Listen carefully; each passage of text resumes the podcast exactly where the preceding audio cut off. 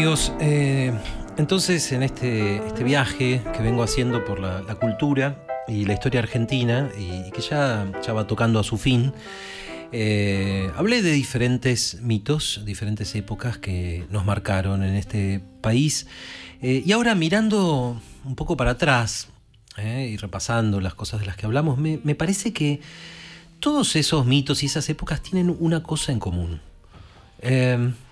Y es, vamos a decir, una relación problemática con la verdad. Haber dicho eh, sin vueltas, los argentinos a veces parecemos tener cierta dificultad para, mirar la verdad de frente, ¿no? Eh, y quizá por eso, a lo largo de nuestra historia, hemos invertido tantos esfuerzos Em, en negar la verdad o en, forzar a otros a decir mentiras o decirlas o decir medias verdades. O... Pero hay algo que uno aprende y es que eh, la verdad tiene su propia manera de, salir a la luz, de imponerse. Y de eso quiero hablar esta noche. Quiero hablar de ese momento o esos momentos de nuestra historia en los que una verdad que estaba reprimida eh, que estaba escondida, que estaba, eh, digamos, barrida abajo de la alfombra, termina por estallar. Y esto nos pasó muchas veces. ¿eh? podría elegir unos cuantos momentos de nuestra historia en los que sucedió eso, de alguna manera, pero en este momento tengo ganas de hablar uno que me parece muy emblemático, muy, muy representativo de esa forma que tiene la verdad de imponerse, aunque la quieran ocultar, eh, y por más que al emerger esta verdad, bueno, dejé a lo mejor un tendal de, heridos. Y ese momento que elijo es el, eh, el Rodrigazo, ¿eh? la gran crisis económica que tuvimos en el 75. Y tal vez lo elijo también por razones personales, ¿no? porque fue el primer estallido argentino que me encontró en este mundo. Yo era muy chico, obviamente no recuerdo nada, pero, pero bueno, yo ya estaba ahí. Y, por otro lado, siempre me llamó la atención una coincidencia, y es que en esos mismos años en los que se fue incubando, ¿no? se, fue, se fueron juntando las nubes de tormenta que al final estallaron con el Rodrigazo, eso también fue, digamos, la primera época de oro del rock argentino. Después hubo otras, ¿no? Pero la el primer momento de madurez del rock argentino en el que emergen eh, bandas como Sui Generis, eh, como Pescado Rabioso, eh, donde aparece también ese increíble disco que se atribuye a Pescado Rabioso, pero que en realidad grabó prácticamente solo Luis Alberto Spinetta, que fue Artó. Y son, bueno, los años de Aquelarre, de Color Humano, y esa banda muy efímera, pero tremendamente eh, significativa, que sacó un solo disco en el 75, el año del Rodrigazo, que fue Por su Hijieco.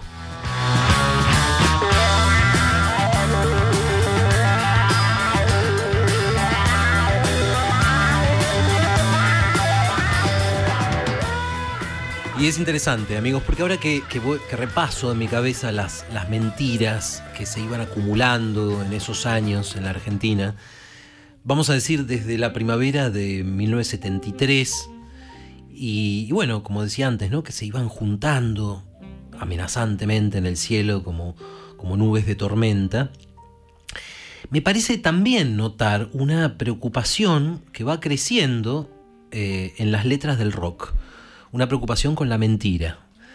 Eh, yo no sé si esto fue consciente o inconsciente. Ustedes saben que a veces los artistas, incluso sin querer, captan cosas que están flotando en el ambiente de la época. Eh, pero yo encuentro eso, eh, letras de rock de esos años que hablan de la, mentira, del encierro, de la sensación, ¿cómo les puedo decir? De estar como, como enterrado bajo capas y capas de falsedades. Gente que conozco vive metida en un baúl. Teleteatro del futuro, patafísica del Recordemos, si quieren, un poco el, contexto, ¿no? Eh, en mayo, fue mayo, fue mayo del, 73, apenas terminada la dictadura de, de la NUCE, eh, gana las elecciones eh, Héctor Cámpora, delegado de Perón, y que por supuesto gana bajo la célebre consigna Cámpora al gobierno, Perón al poder. Y es interesante porque esto ya instala cierto clima de, falsedad o de medias verdades, porque Cámpora incorpora a su gabinete a, una gran parte de la izquierda, incluso la, izquierda radicalizada de esos años, incluyendo a la juventud peronista, muy ligada a su vez a Montoneros, que, estaba eh, proscrito. Y así como Perón desde el exilio había alentado a la guerrilla de Montoneros. Recuerden que decía que si él tuviera 20 años también andaría poniendo bombas y hablaba de la juventud maravillosa. Y así, del mismo modo, permitió Perón que, la izquierda del peronismo se, ilusionara con la idea de tomar el poder. ¿Por qué no? Tomar el poder desde el gobierno de Cámpora.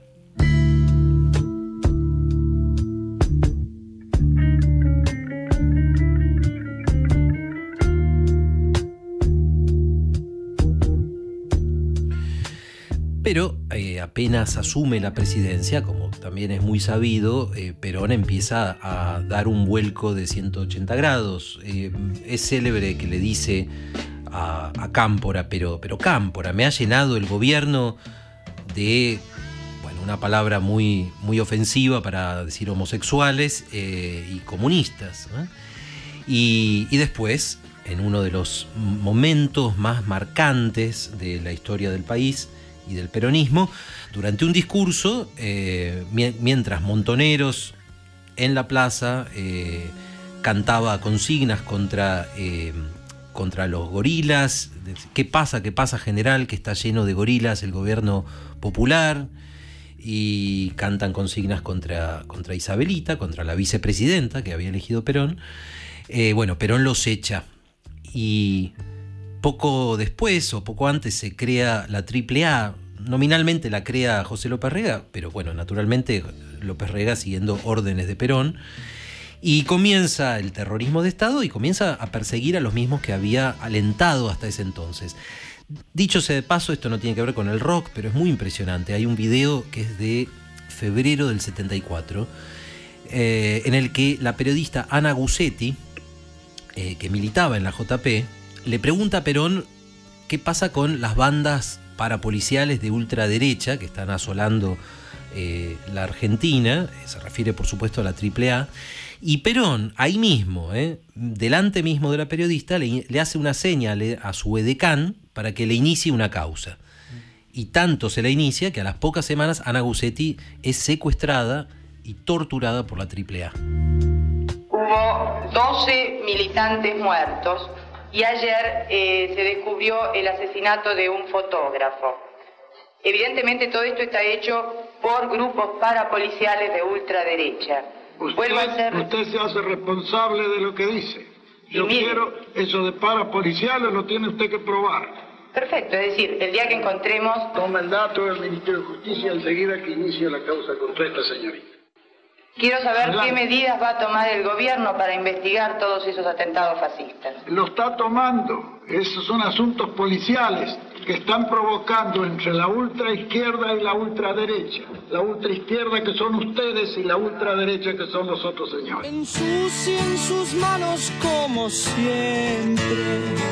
Relojes se pudren en sus mentes. Sobre el telón de fondo entonces de, esta democracia, llamarla imperfecta sería amable, digamos, era una, una, democracia con muchos rasgos autoritarios, había un ente que ejercía la censura, eh, había por supuesto violencia política, digamos una, una democracia simulada hasta cierto punto, una democracia de cartón piedra surcada por sirenas de, de, la policía y en algún lugar por gritos de personas torturadas, sobre este telón va tomando forma otra simulación, otra mentira, podríamos decir, eh, que es el plan económico, el plan de, el plan Helbart. José Ber Helbart, eh, algunos si tienen la edad suficiente lo recordarán, eh, fue el ministro de, Economía de Cámpora y después de Perón. Y era esta curiosa cruza, ¿no? Era empresario, pero también era o había sido militante del Partido Comunista, esas combinaciones que, que ocurren en algunos países, entre ellos la Argentina. Y la idea de Helbart, para simplificar un poco, la idea de su, de su plan era eh, que los salarios, eh, al cabo de un año o dos, pasaran a representar, se decía, el 50% del Producto Bruto Interno, el famoso 50-50, ¿no? Y bueno, esto se llamó con cierta grandilocuencia Plan de Reconstrucción y Liberación Nacional. Y las herramientas del plan, entre otras, fueron el atraso cambiario, el congelamiento de precios, el alza de salarios por decreto, aumentos de impuestos, una ley de nacionalización de los depósitos bancarios, una ley de promoción industrial, una ley de alquileres y, algunas más. ¿eh? Básicamente un intento de controlar eh, la economía. Y hubo un pacto social eh, que sentó a, empresarios, trabajadores, sindicalistas. Y con todo esto se hizo el plan de Helvar. Y al principio pareció funcionar, la inflación bajó. Pero, claro, así como hay mentiras, digamos, en la política y hay mentiras en la vida, existen las mentiras económicas, podríamos decir, porque, bueno, Helvar mantuvo el precio eh, oficial del dólar artificialmente bajo, que es algo que en este país han hecho gobiernos peronistas, no peronistas, las dictaduras militares, casi todos en algún momento lo han hecho, atrasar el dólar. ¿Para qué? Bueno, para poder financiarse eh, con emisión monetaria, que por supuesto provoca inflación, pero sin tener que devaluar el peso que hace a todos más pobres. Y de algún modo es como la cuadratura del círculo, es algo imposible de lograr. Y es también, digamos, un perfecto ejemplo de, mentira o de ficción económica, que se combinaba con otras dos ficciones. Eh, la ficción de la emisión sin respaldo y la ficción de los precios congelados. Y como pasa siempre, eh, desde el imperio romano en adelante hasta la actualidad, los precios con precios congelados, los productores en algún momento empiezan a perder plata si venden, por lo tanto dejan de vender y empiezan a faltar productos. En sus manos como siempre, relojes se pudren en sus Y tampoco era fácil digamos esto para ir completando el cuadro de época, no era fácil en esos años para, mm, eh, los diarios para los medios en general decir lo que estaba pasando. Eh, había una parte que era de miedo, había un dicho en esa época eh, que corría por las redacciones que era, después de piloto de pruebas, la profesión más peligrosa en este país es periodista. Porque claro, un día eh, visitaba la, la, redacción Montoneros, otro día el ERP, otro día la AAA, otro día caía un cóctel Molotov. De modo que en esas situaciones se va instalando eh, un clima de temor, de censura, de autocensura.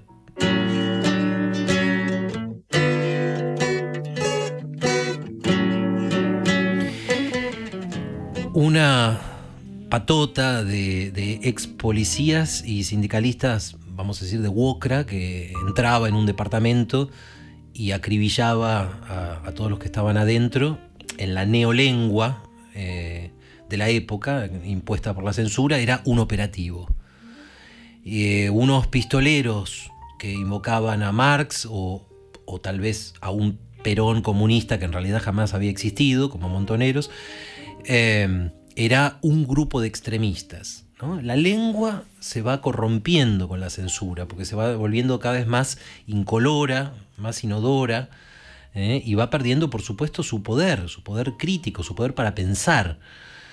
Eh, las bueno, una corruptela, un robo, eh, era una picardía, eh, una medida, un abuso de autoridad, una medida ilegal o dictatorial, de repente eran enérgicos gestos de autoridad. Es, una, es, toda una lección repasar diarios de la época. Por supuesto, nadie quería ser el que trajera malas noticias. Era peligroso ser el que traía malas noticias. Se dice que el mensajero eh, a veces lo matan, pero en este caso era casi seguro.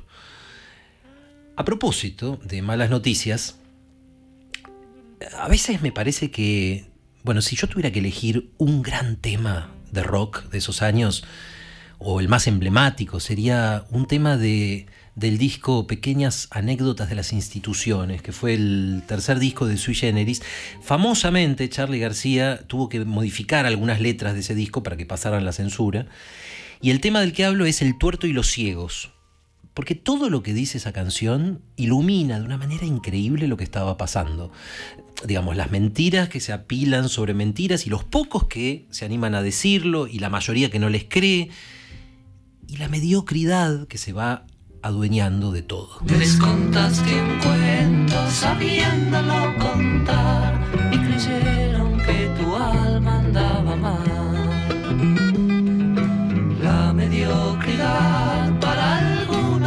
algunos es normal,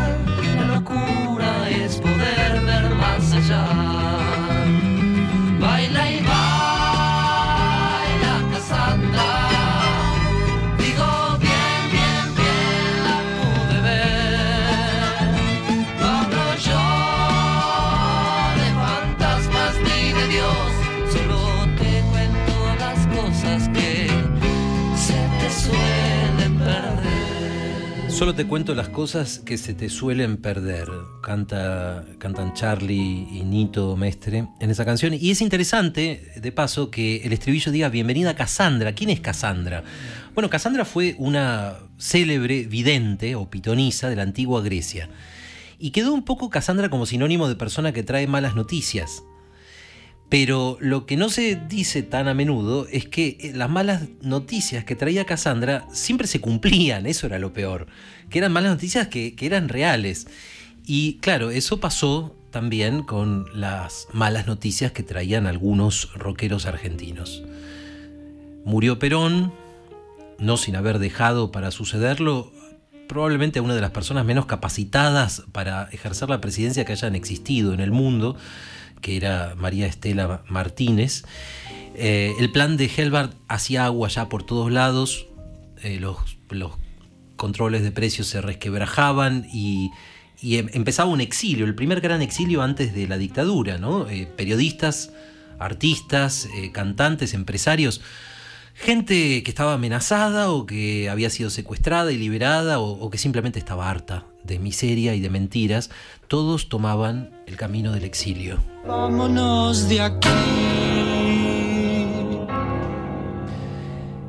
Y entonces llega ese momento, ese momento clave de la historia contemporánea argentina. Llega el momento de verdad.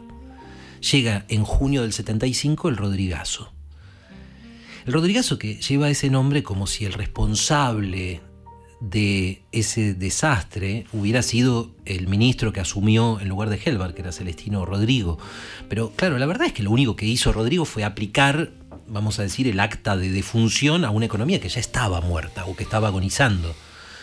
Eh, el peso argentino con el Rodrigazo pasó a valer oficialmente lo que ya hacía mucho valía de hecho, que era muy poco. Las tarifas eh, pasaron a valer lo que realmente valían. Todo pasó a bueno, valer lo que valía de verdad. Y, el cimbronazo fue tremendo. Mucha gente, incluyendo a mi abuelo, se arruinó. Gente que tenía negocios eh, quedó en la calle. Mi abuelo pasó de tener una pequeña fábrica de a- a ser vendedor ambulante a raíz del, del Rodrigazo. Y bueno, para el común de los argentinos fue como haber estado caminando en la oscuridad y de repente se prende la luz y te das cuenta de que a tus pies está el abismo y que te vas a caer, quieras o no. O para seguir con la, la metáfora de la tormenta, ¿no? Las nubes, las nubes se habían ido acumulando, juntando, juntando por mucho tiempo y ahora sí, ahora en serio empezó a llover.